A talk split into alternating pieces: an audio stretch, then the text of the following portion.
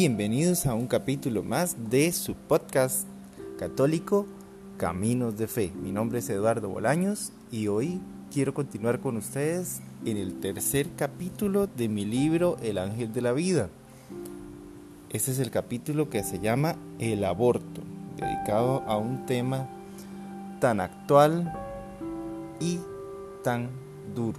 La verdad es que sí, para mí es un tema de mucha actualidad, pero, pero que encierra un montón de sentimientos conflictivos, complicados, una realidad en la que estamos viviendo un holocausto mundial de asesinato de niños en los vientres de sus madres, que no es nuevo, por supuesto que no es nuevo, pero que se ha ido convirtiendo en una lucha entre los que lo quieren legalizar y los que desde las perspectivas pro vida estamos orando y compartiendo información para que em, se puedan cerrar las puertas a esta terrible masacre que está sucediendo en el mundo. En Costa Rica igualmente en ese momento está la lucha por, por pedir o por lograr que las personas que están en el gobierno cierren las puertas a toda, a toda forma de... A, toda forma en la que se promueva el aborto o, o, o, técnicas similares, como lo que llaman la norma técnica, que, que trata de avalar que en ciertos casos supuestamente médicamente diagnosticados haya la posibilidad de este, generar un aborto para salvar la vida de la madre. Sin embargo, ya sabemos que a nivel de la verdadera ciencia médica es posible en la gran mayoría de los casos salvar las dos vidas. Y esa es la consigna de los médicos pro vida y de los movimientos pro vida en el mundo. Salvar las dos vidas, las del bebé y las de la mamá. No solo durante el momento del parto, sino con tratamientos médicos, psicológicos terapéuticos desde antes del parto y, después del parto, en caso de que hayan problemas este, eh, médicos por cualquier causa, ¿verdad? De, enfermedad o, de la práctica del, nacimiento como tal. Bueno, les comparto ahora sí el capítulo 3 de libro El ángel de la vida.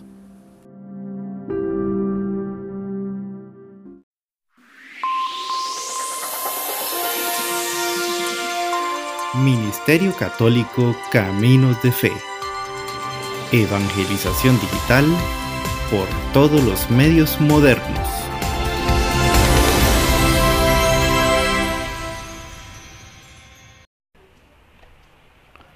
Capítulo 3. El aborto. Lo que ahora vas a ver es muy triste, me dijo el ángel de la vida. Verás uno de los problemas más grandes de tu tiempo verás el genocidio que están viviendo los seres más indefensos de la humanidad, terribles maneras de exterminio contra los hijos de Dios. Llegamos a una sala de operaciones tan cuidadosamente equipada como cualquiera. No era un lugar feo, ni sucio ni descuidado. Al contrario, se trataba de un lugar elegante y fino. En la camilla había una mujer con unos cuatro meses de embarazo. Ella era muy joven, casi adolescente. Un equipo de personas vestidas como médicos entraron al lugar. En una esquina un equipo Doppler monitoreaba el ritmo cardíaco del bebé dentro del vientre de la madre. Una de las personas que entró se dirigió hacia la cabeza de la paciente y le colocó una mascarilla en su rostro. Luego le puso una vía y alguna sustancia para dormirla. Otra persona se acercó al vientre de la madre y cuando se dio cuenta que ella estaba dormida, examinó con el ultrasonido al bebé. Era un bebé completamente sano, con su corazón latiendo a un ritmo perfecto. Su cuerpo estaba en excelentes condiciones. Te pido por favor que veas bien con todo detalle para que lo puedas escribir y transmitir al mundo, ordenó el ángel. Te va a doler mucho lo que estás a punto de ver, pero aquí estamos para acompañarte. Entonces, sin esperarlo, El ángel puso una mano en mis ojos y sentí un calor especial recorriendo mi rostro, casi hasta quemarme. Cuando abrí los ojos había recibido un don muy especial, poder ver las cosas con la vista de un ángel, más allá de lo físico. Vi muchos ángeles rodeándonos. Cada persona vestida de médico tenía un ángel al lado, pero estaban tristes y con la cara baja. Yo tenía a mi derecha a mi ángel custodio, a quien nunca había visto, pero no podía verle el rostro. Había un ángel cerca de la cabeza de la madre, sosteniendo con sus manos el rostro de ella, llorando amargamente. Y había otro ángel arrodillado a los pies de la camilla, con los brazos y las alas en alto, rezando y alabando a Dios. El ángel de la vida no dijo nada más. La persona vestida de médico tomó el bisturí y abrió el vientre de la madre de manera horizontal. Un minuto después estaba sacando el pequeño cuerpo del bebé, que con un tamaño poco mayor a su mano, estaba completamente bien formado. Cortó el cordón umbilical con mucha facilidad y otras personas llegaron a atender a la madre, mientras él se llevaba el bebé a otro cuarto apresuradamente. Este otro cuarto no tenía más equipo que una serie de neveras. El bebé, un hombrecito, estaba vivo y se movía un poco. Se estaba ahogando. Sus pulmones no estaban totalmente formados y no podía respirar. Sus ojitos estaban cerrados. Pude sentir fuertemente la presencia de Dios en este pequeño ser humano. El ángel custodio estaba arrodillado a su lado orando a Dios con mucha fuerza. A él se unió el ángel custodio de la persona que realizó la operación. El hombre examinó al bebé con una frialdad impresionante, como si fuera un objeto cualquiera. Tomó nuevamente su bisturí y sin más miramientos abrió el vientre del niño. El pequeño se retorcía del dolor, movía sus manos y sus pies con desesperación. Al llegar a la garganta, el hombre tomó unas tijeras y comenzó a cortar por la mitad sus delicados huesos y su rostro. Yo vi su corazón latir y la desesperación que mostraban todos sus miembros. Caí de rodillas, llorando con una gran angustia y dolor, hasta que las lágrimas me impidieron ver más. Pero el ángel de la vida pasó de nuevo su mano por mis ojos y me secó las lágrimas. Y vi cómo el hombre vestido de médico Sacó del cuerpecito el corazón aún palpitante del niño y lo colocó en una nevera. El hígado lo colocó en otra cajita y finalmente el cerebro en otra. El ángel arrodillado lloraba desconsolado. Tomó con amor el alma brillante y sufrida del bebé y se elevó con ella hasta la presencia de Dios omnipotente, donde ambas hallarían consuelo. Yo creí que iba a morir en ese momento. El sufrimiento era espantoso pero la pesadilla continuó. Me llevaron a otro cuarto, probablemente en otro edificio. El corazón me palpitaba con fuerza. También había una mujer embarazada con un bebé de más de cinco meses. Ella estaba en una camilla. Habían tres personas vestidas de médicos y vi a los ángeles de cada uno. El ángel del niño tenía sus manos en el vientre de la mujer y oraba incesantemente. Yo seguía arrodillado y pude ver cómo el alma de aquel niño brillaba con el amor del Señor. Un hombre se acercó e introdujo en la madre anestesiada una serie de instrumentos y mangueras. Se me permitió ver al niño en el vientre y pude observar que al romper el tejido de la bolsa inyectaron una sustancia que se mezcló con el líquido amniótico. Aquel niño que hace unos minutos jugaba en las entrañas de su madre ahora se retorcía del dolor. Su piel se quemaba hasta arrancarse en pedazos. Sus músculos se disolvían poco a poco y su vida acababa sufridamente, con tristeza.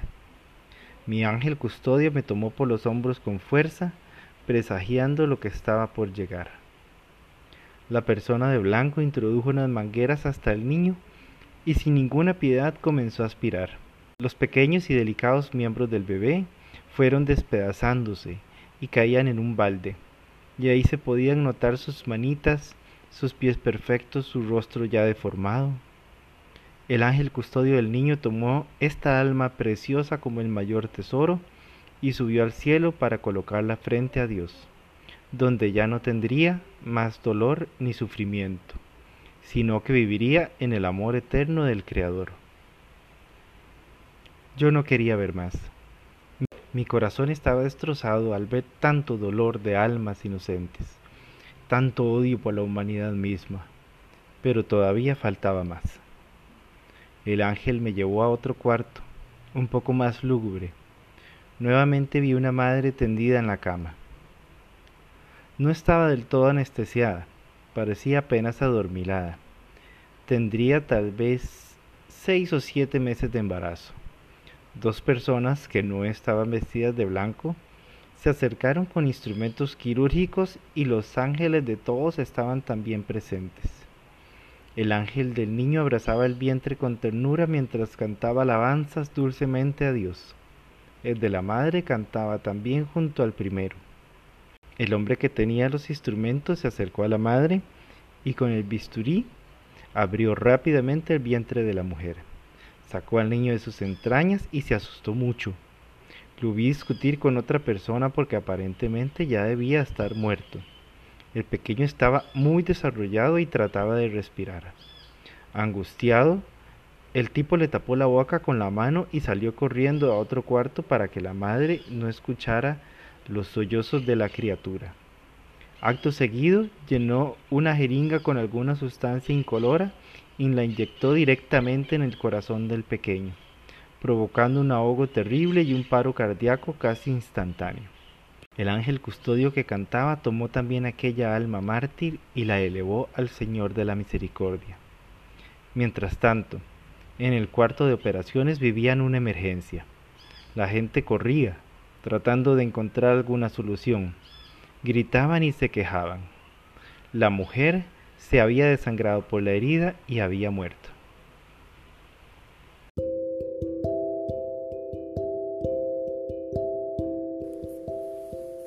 De verdad que se trata de una situación sumamente dolorosa. Cuando escribí este capítulo me basé en testimonios reales que han sido publicados en la prensa internacional que han sido publicados por personas que trabajaron en esas organizaciones, que vivieron esas situaciones y que se arrepienten grandemente de, la, de lo que vieron y de lo que hicieron.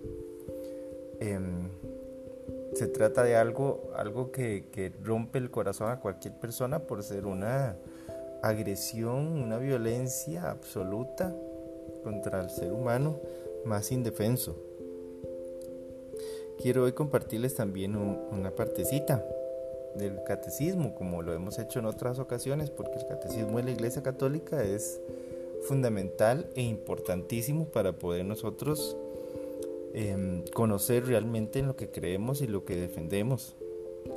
Y nos dice el numeral 2270 acerca del aborto, que la vida humana debe ser respetada y protegida de manera absoluta desde el momento de la concepción desde el primer momento de su existencia, el ser humano debe ver reconocidos sus derechos de persona, entre los cuales está el derecho inviolable a todo ser inocente a la vida.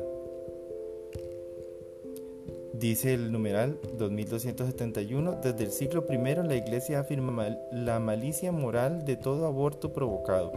Esta enseñanza no ha cambiado, permanece invariable. El aborto directo, es decir, querido como un fin o como un medio, es gravemente contrario a la ley moral. Oiga, desde el siglo I, no estamos hablando de una situación, bueno, que ahora pues es mucho más visible por toda la situación económica, porque tenemos los medios de comunicación, porque hay grupos importantes que rezan todos los días para, para que no se dé más aborto impune para que no se abran las puertas al aborto provocado, este, haciéndolo creer como una terapia médica para evitar que se muera la madre. Pero ya desde el siglo I y en las culturas griegas y romanas hay este, nociones, hay registros de abortos mucho antes del siglo I, pero bueno, en este caso pues habla del siglo I por estar la, la iglesia, este, los primeros cristianos ya conformando lo que nosotros tenemos actualmente como nuestra fe. Y dice el numeral 2272, la cooperación formal a un aborto constituye una falta grave. La Iglesia sanciona, sanciona con pena canónica de excomunión este delito contra la vida humana. Quien procura el aborto, si éste se produce, incurre en excomunión late sentae, es decir, de modo que incurre ipso facto en ella quien comete el delito, en las condiciones previstas por el derecho. Con esto la Iglesia no pretende restringir el ámbito de la misericordia, lo que hace es manifestar la gravedad del crimen cometido, el daño irreparable causado al inocente a quien se da muerte, a sus padres y a toda la sociedad. Les invito a seguir leyendo el Catecismo de la Iglesia Católica este, para conocer un poquito más. Pero les quiero compartir una noticia maravillosa. Justo cuando estábamos produciendo este podcast, este capítulo, este, nos llega una noticia que se originó el 18 de septiembre en Ecuador. Y es que la Asamblea Nacional de Ecuador frenaron el avance de las leyes del aborto. Rechazaron por completo el aborto y la, despenalización del aborto para casos de violación, incesto y malformación del bebé en el vientre materno. Hay bastante información en la web, algunas de medios católicos, otras de medios no católicos, que más bien lo que manifiestan es el, enojo de las personas que estaban a favor del aborto, como es de esperar pero quiero compartirles este, algunas de las, noticias que veo en internet. Por ejemplo, Aleteia, que es una página católica, dice Ecuador y un triunfo de la vida, Asamblea rechazó el aborto en caso de violación. La Asamblea Nacional de Ecuador negó la despenalización del aborto en causales, además de la violación como incesto, estupro e inseminación no consentida. La votación se realizó en la noche de este martes, fue el martes 18 si no me equivoco, y no alcanzó el número necesario para la despenalización del aborto en diversas circunstancias como violación, incesto, estupro, inseminación no consentida. La propuesta fue rechazada en pleno de la Asamblea Nacional de Ecuador en el marco del debate de la reforma del Código Orgánico Integral. Con este resultado, el país celebra el triunfo de la vida, instancia que estuvo precedida de intensas jornadas de vigilia y oración incluso con declaraciones tanto de la iglesia como de grupos evangélicos. Igual que en Costa Rica, son los dos, los dos organizaciones, por decirlo de alguna forma, que están este, más luchando por el derecho de la vida y que no se abran las puertas al aborto. También Ah, bueno, tiene una, declaración del obispo de Guayiniquil, Monseñor Luis Cabrera, que dice, como ciudadanos y creyentes estamos animados a unirnos para luchar contra la pretensión de legalizar el aborto en nuestro país. Esta tarea será más sencilla si invocamos la sabiduría y la fortaleza de Dios para los legisladores que deben tomar las grandes decisiones en favor de la vida. Tengo unas declaraciones también del arzobispo de Quito en la propia página de la Arquidiócesis de Quito, que es la capital de, Ecuador. Ha triunfado la vida. Ecuador es un país que está a favor de la vida y no a favor del aborto.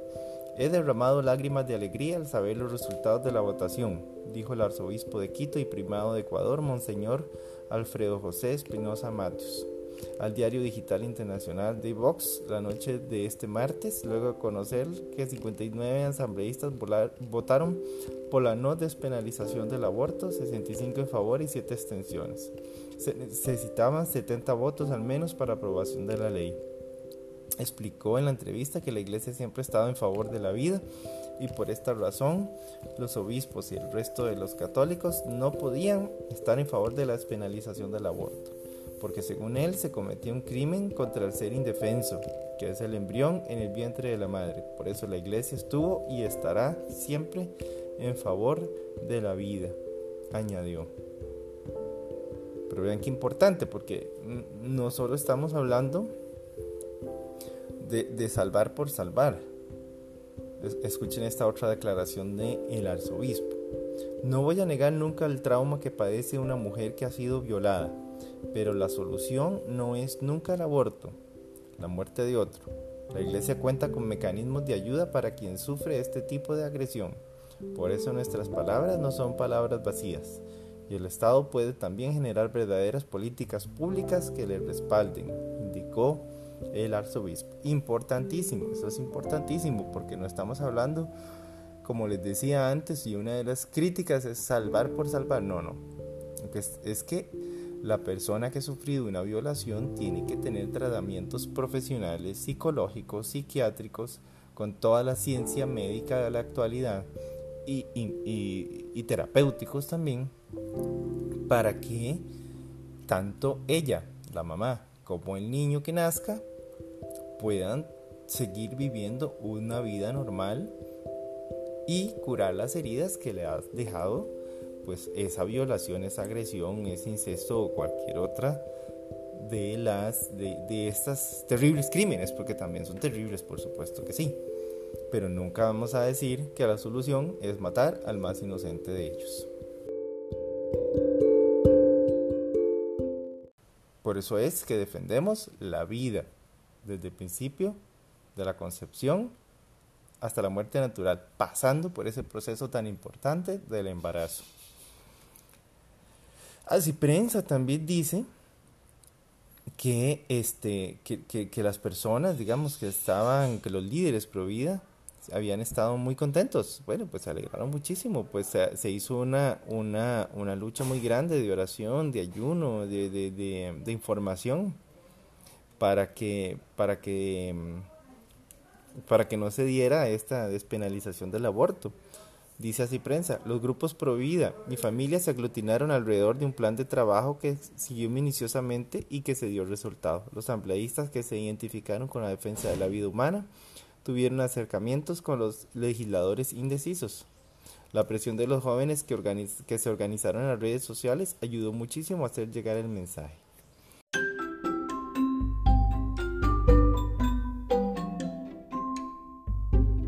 Las redes sociales no solo son una fuente de chismología, de ver lo que hacen los demás o lo que dejan de hacer, sino que además son un camino de evangelización y de apoyo a las buenas obras. Bueno, pues con esta perspectiva de la Asamblea Nacional de Ecuador, cerrándole el paso al aborto en caso de sus crímenes, ponemos en manos de Dios a los gobernantes de todos nuestros países para que también puedan tomar decisiones sabias, justas por el derecho a la vida de todos los seres humanos. Nos vemos en un próximo capítulo de Caminos de Fe. Gracias y bendiciones.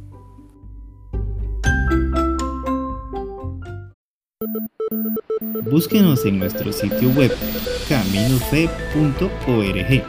y síganos en nuestras redes sociales, Facebook, Twitter y YouTube como Caminos de Fe. En Instagram, búsquenos como Somos CR.